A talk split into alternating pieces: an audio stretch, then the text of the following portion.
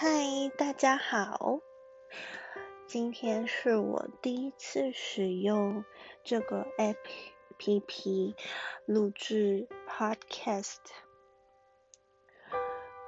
其实从国小的时候，有一次的作业，老师叫我们要教，呃，介绍一个东西，但是我那时候就突发奇想的用广播的方式。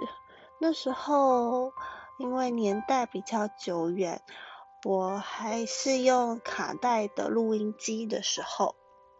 我录了一段如何用苹果减肥的方法，然后小时候有一些玩具是会发出声音音乐的，我就用了那个简单的音乐的玩具，边放音乐边讲解如何用苹果减肥法瘦身。呃，我记得那一次老师给我了一个很高的评价，他觉得我很适合以后当百货公司的播音员。但是当时我不不知道百货公司的播音员可以赚多少钱，只觉得百货公司播音员好像是。三十年前，呃，在台湾第一次一开始有百货公司的时候，会有的一些寻人的广播，或者是欢迎大家光临，嗯，我们的某某百货，这样子简单的工作，但是对我而言。声音的传播工作不是只有百货公司的播音员这么简单而已。于是国小毕业后上了国中，真是国中三年呢，我没有什么呃太大的兴趣，都是在为了升学做准备，每天。呃，只记得一直都在念书，假日的时候、晚上的时候都要留下来自习。那时候唯一的精神粮食就是追星。那时候的呃国民偶像团体 F 四刚出道，他们演的一部《流星花园》。里面，嗯，因为是日本漫画改编的内容，找了四个台湾的大男生，其实其中有一个是新加坡人吧，是朱孝天。但是里面 F 四我最喜欢的是周渝民仔仔，为什么呢？因为。国中的时候，我特别喜欢他那种忧郁的气质，而且他长得是我从小到国中都没有看过的脸，就是一个漫画的脸。因为我小时候很喜欢到国中的呃附近有一间美而美早餐店，那一间美而美早餐店。有漫画的书柜，有很多少女漫画、少年漫画。但是我看到少年漫画的时候，那个漫画太厚了，我觉得太大本了。对我这种小女生来说，我喜欢看那种一手就可以掌握的少女漫画。然后我就会去点我最喜欢喝的玉米浓汤，还有。位于三明治，坐在早餐店里面，把一本漫画看完，才舍得离开。所以国中的时候会这么迷 F 四里面的花泽类，周渝民饰演的花泽类，也是因为我看了很多少女漫画，比如说呃恋爱跷跷板呐，等诸如此类的，我有点忘了当时的嗯漫画名称，但是都塑造了我对未来理想对象的一个 image。嗯，国中毕业之后，因为成绩不好也不坏，算中等，所以，嗯，爸爸请叫我，呃，如果是这样子的成绩的话，嗯，其实可以去文藻念语文。因为女生念语文嘛，总是比较符合形象。其实我国中的时候很安静，但是我国小时候很活泼。可能在一个年纪春就青春期转换的这个时期，我我从国中开始进入到了五专之后，前一年其实。对自己蛮没有自信的，因为那时候戴牙套，很多男生都会嘲笑我戴牙套。但是刚好我上了五专之后，我牙套就不用再戴了。然后呢，但是我也不是很会打扮，然后我就在文藻念的是日文系。一开始，嗯，什么都不懂，很安静，不太说话，都是听别人说话比较多。到了专二、专三的时候，加入了学校的学生会。嗯，在学文藻，它有两种学生会，一种是学生议会。一种是学生联合会，学生联我是参加学生联合会。那学生联合会是在做什么呢？他在做的是帮学校的社团做一个管理，例如说吉他社啦，呃童军社啦，或者是小提琴社啦，呃舞蹈社啦。所有的社团的一些器材借用，或者是活动场场地的借用，嗯，会是学生会来做处处理。然后学生联合会它的本身还有活动组，所以学生联会也会办一些学生呃社团间的联谊活动。或者是文藻学生的一些呃教教育训练的活动等等，嗯，我觉得因为加入了社团之后，我变得更活泼了，而且我自己还自告奋勇的，嗯，在专四高年级的时候，嗯，说我要当班长。然后在班上我还蛮踊跃、主动，而且会乐意帮助别人，所以大家都都把我当成嗯是嗯班上的一个风云人物吧。虽然自己说有点不好意思，但是只要想到 J 三十七 B 的班长欧桑。我觉得大家应该，呃，我的我的同学们应该就会突然有画面，就是我站在讲台前面跟大家说：“Z 三十七 B 加油，我们一定可以，运动会一定会成功，我们会得第一名。然后我们要团结，我们要做好学弟妹的榜样。”之类的就很喜欢做精神喊话，然后可能我那时候还蛮自我感觉还蛮良好的，觉得哇，我觉得我的文文藻学生生活真的是太多彩多姿了，而且我还呃去应征了学校的那个招会司仪。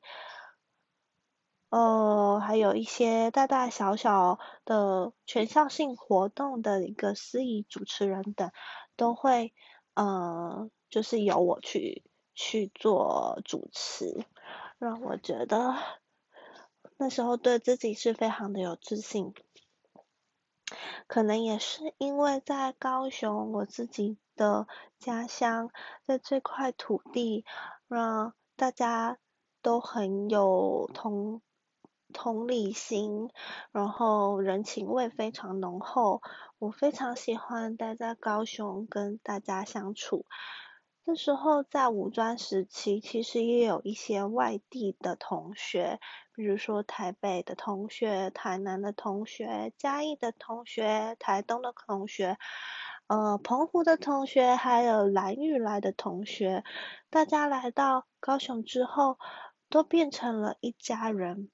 然后大家会彼此关心，我觉得印象中没有什么党派的嗯分别，就只有小团体而已。那我也嗯没有印象说会有什么勾心斗角啊，就是很单纯的学生时代的生活。嗯，但是有一天我非常印象深刻的是。一个转学生，他叫做 Niki，是一个男生，之前在美国好像有留学过。他来到班上的时候，我们是日文系，他说话的方式非常的字正腔圆，而且嗯很有磁性，很好听。那我也很喜欢跟他说话，所以我每次看到他的时候，我就会跟他很热情的打招呼，我就会跟他说嗨，Nicky，然后他就有一次终于忍不住的问我说，呃，我觉得你很特别，我说，哦，是。是哦，哪里特别？他说：“为什么你每天都这么开心的样子啊？”然后我听到他这个问题的时候，我其实有一点不知道该怎么回答，因为我当下才知道说，原来我在别人的眼里看起来每天都是很开心、很阳光的样子。那我会很很很想问他说，为什么为什么你会问这个问题呢？但是这是只有在我心里面问而已，我没有问出口。但是随着时间的呃时间的增过去，我其实年龄。慢慢的增长之后，遇到的事情、看到的人越来越多之后，我才了解为什么他会问这个问题。跳过大学时期，其实我大学的时候，呃，因为五专毕业之后是要考四季，呃，要考二季或者是呃插班大学，我那时候二季。也考了，分数蛮高的，都有上第一志愿，但是我还是很想要去台北看看，所以就考了差大，三间学校中了两间，一间是淡江大学日文系三年级，一间是世新大学日文系二年级，大家猜？我最后选了哪一间学校呢？其实我最后两间都选了，但是因为第一间淡江大学先公告我上榜正取之后，我先去报到，但我还是很想要知道我有没有上世新大学，因为当初会想去世新大学，是因为五专的时候有一个同学，我觉得他口条非常好，非常适合当新闻主播，他叫做九 M。他告诉我，如果你想要学习怎么样表沟通表达的话，那我有听说一个科系很适合你，就是世新大学的口语传播系。哇，口语传播系耶，那到底是什么样的科系啊？上网查了一下，好像，嗯，就是有一些。沟通的课程、演讲的课程，然后还有一些逻辑的课程，还有一些呃传播的课程，全部都跟我的兴趣很符合，所以我那时候就很期待世新大学的放榜。结果世新大学我是被取第二。哇，这样子，到底什么时候才会知道我会不会争取呢？因为当时差大的呃学生呢，很多人都会考很多间，然后再去选择自己最想要的一间学校，所以就算是被取第二，还是很有可能会上的。于是我就去排队，哦，真的是。太幸运了，嗯，我的前面有一个被取一跟被取二，我们都上了，反而在被取三呢，是一个日文名字的一个男生坐在我的后面，他没有上，让我觉得我自己好幸运哦，我居然赢了一个日本人进了。世新大学日文系，那时候对自己真的还蛮有信心的。那大学二年级开始上，有很多的学分可以抵掉。那我抵掉学分之后，我大二的时间有很多空堂，可以去修传播系的课程。或是旁听，所以我大的时时间就是过得非常的快乐。大三、大四呢，就是因为后来选择了口语传播系当辅系，那每天都非常的忙，嗯，每个学期都二十五学分满学分这样子修，嗯，非常的充实。同时也修了恋爱的学分。那虽然最后没有缘分可以一起走下去，但是我觉得，嗯，这是一个非常好的经验，也是我人生当中一个很大的转捩点。读了世新日文系辅系传口语传播之后。毕业之后，我因为呃系上学姐的介绍，进了一家饭店当前台礼宾接待。那用到英文跟日文的人能力，虽然没有直接走传播业，但是其实有很多时候。无形之间，我在大学学到的东西都有用在我的工作上。那后来因为因缘际会，我就进到了一个台湾的一个有名的不动产公司——新义房屋。我做过秘书，做过业务，也做过 super sales 的。业务助理，还有到日本的呃当呃他们日本房产的部门做过秘书，呃我觉得每一个职位的历练对我来说都成就了现在的我。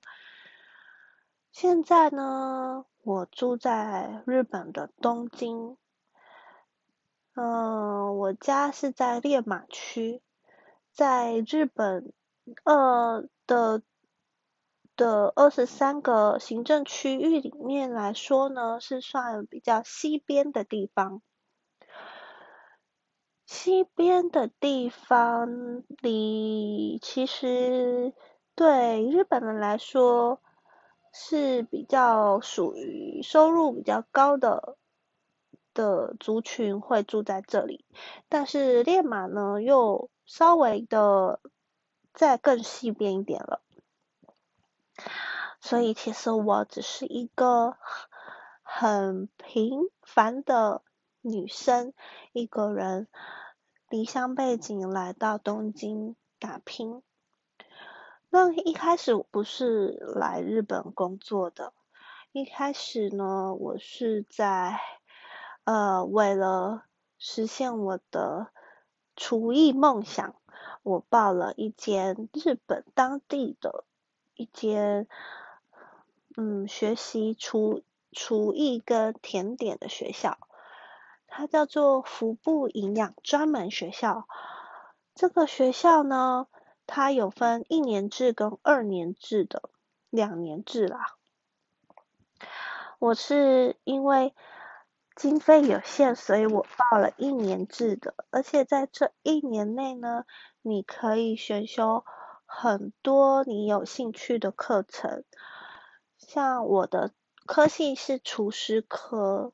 就是日文叫做调理师学科，那你可以学中餐啦、西餐啦、日式料理啦，还有西餐里面又有分很多国的料理，像意大利料理、西班牙料理、法式料理等等。嗯，而且外加了甜点面包的课程。对我来说，在一年内可以学习这么多，这是是非常梦想的学校。于是我不管怎么样，我都要想办法来到东京学学习这个专长，而且我还可以练日文，因为在大学的时候，我想要学的东西太多了。我有辅系，所以我没有当初没有去报名呃交换留学。那是其实，在大学的时候交换留学是最划算的，但是我觉得我的路其实走的也不偏，因为我靠自己的。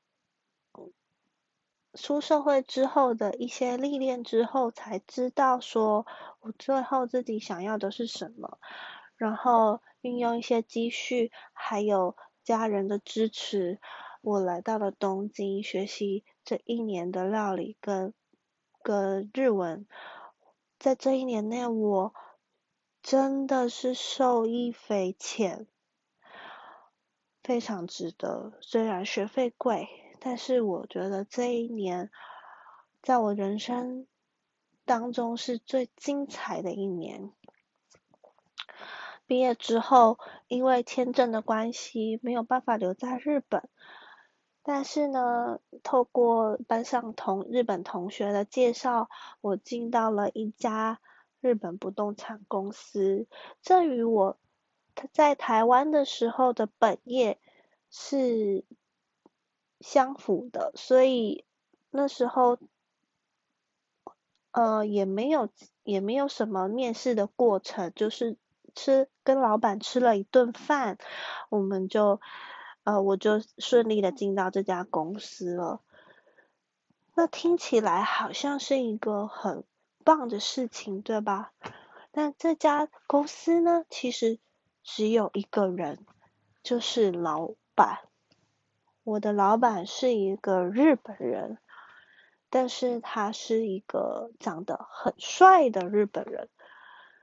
当时看到他的时候，我就想说，哎，在我的印象中，日本人好像都是有一点，呃，头发比较稀疏啦，然后呢，讲话比较一板一眼啦。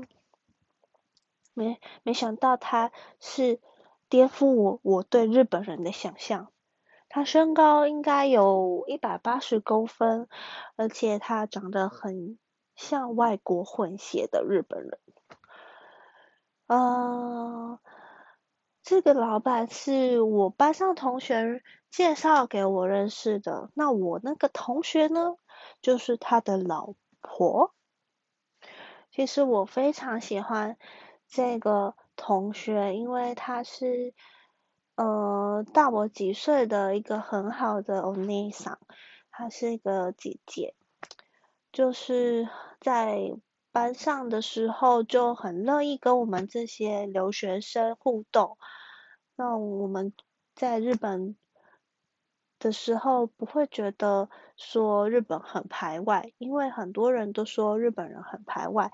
但因为有这些呃很乐意接受异文化的日本人，所以让我们觉得在日本有一种安心感，然后有一种被接受的感觉。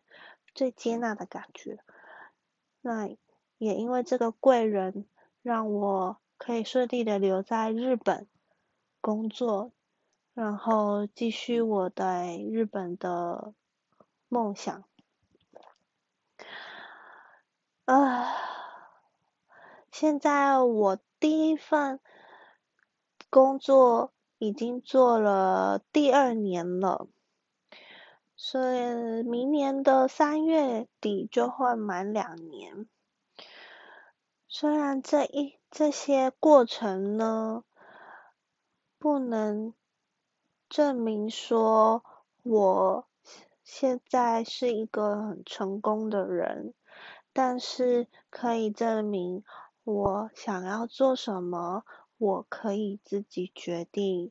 包括我现在在这个。广播的平台上面跟大家分享我的人生过程，从我国小想要当播音员开始，一直到我有了一个专长就是日文，英文现在已经有一点忘记了啦，但是多少还是有一点基础，在文藻的时候打了五年的基础，然后。呃，我的第二专长也有了，就是厨艺跟呃甜点的专业。我还有第三个专长，就是不动产的相关知识。对呀，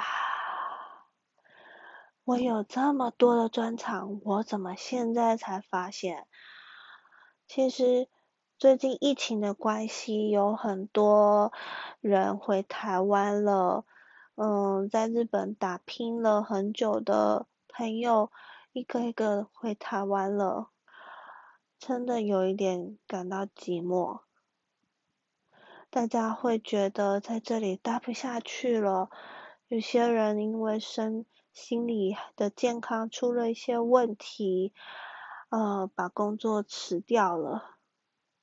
虽然我前阵子因为在宅勤务，就是日本鼓励在家里工作、少外出的时候，我真的是闷坏了，心心情也受到很大的影响。